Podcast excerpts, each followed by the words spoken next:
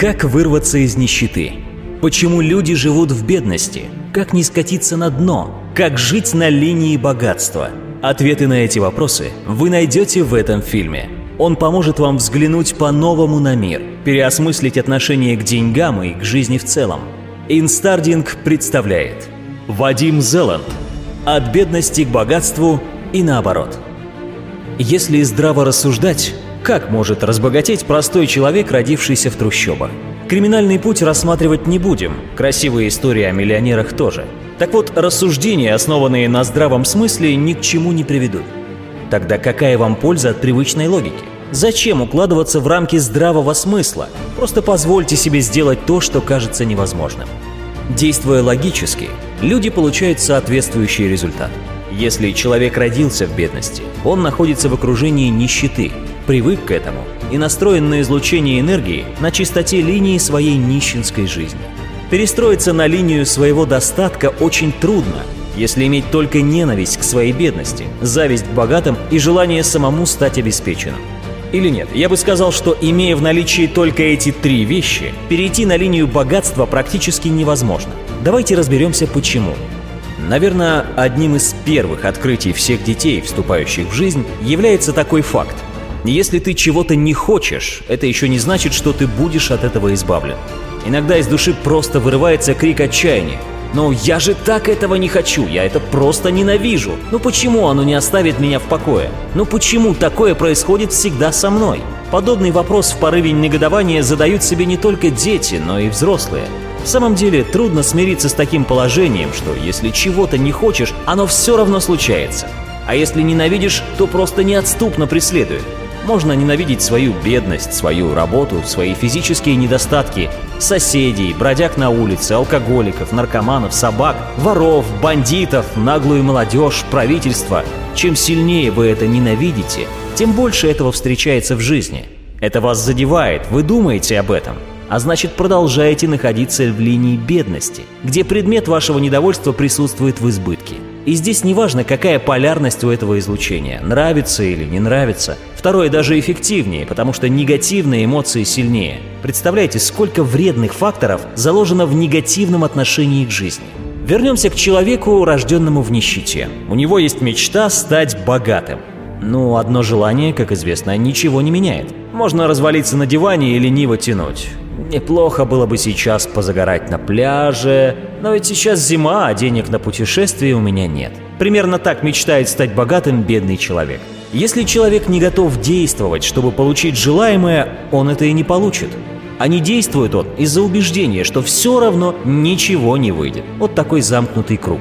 Желание не имеет никакой силы, оно не может даже пальцем пошевелить. Это делает намерение, то есть решимость действовать. Намерение включает в себя также готовность иметь.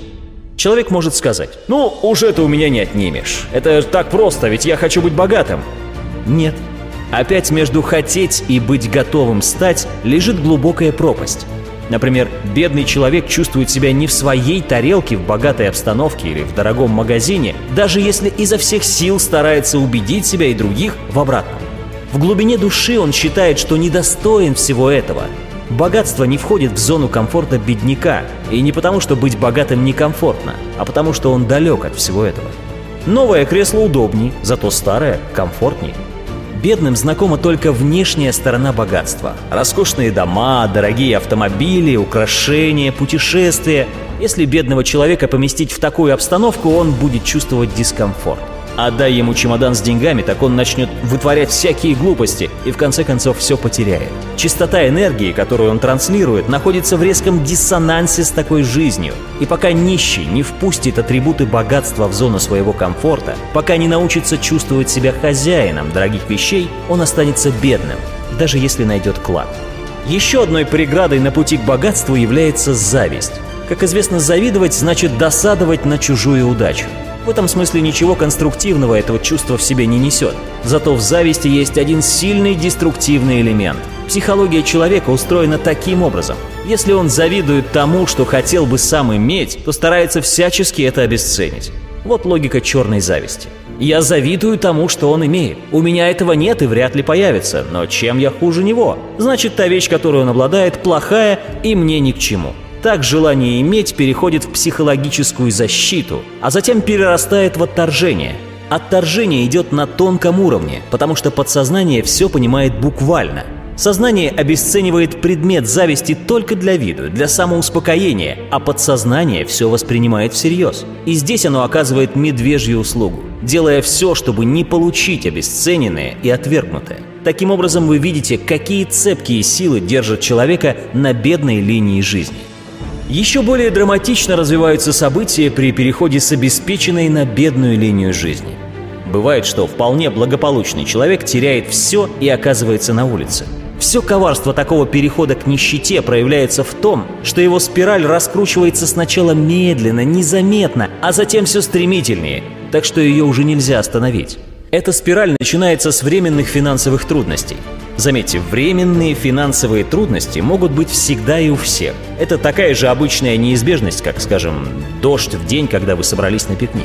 Если по этому поводу не впадать в ярость, депрессию, беспокойство или обиду на жизнь, то, не получив негативной подпитки, ситуация стабилизируется. Настоящий переход на бедную линию жизни начинается в том случае, если вы сильно ухватились за кончик спирали и начинаете ее раскручивать. Первая ваша реакция – недовольство. Для сложившейся трудной ситуации это пока слишком слабая поддержка, и если на этом ваши эмоции иссякнут, то она разрешится. Другая реакция – негодование, а это уже сильнее. Вы начинаете посылать в ваш окружающий мир информацию о том, что в ваших финансовых трудностях кто-то виноват. На этот второй толчок вы отвечаете негативными отзывами или действиями в адрес виновников. В этот момент негативная энергия начинает вас заполнять целиком, и начинается новый виток спирали.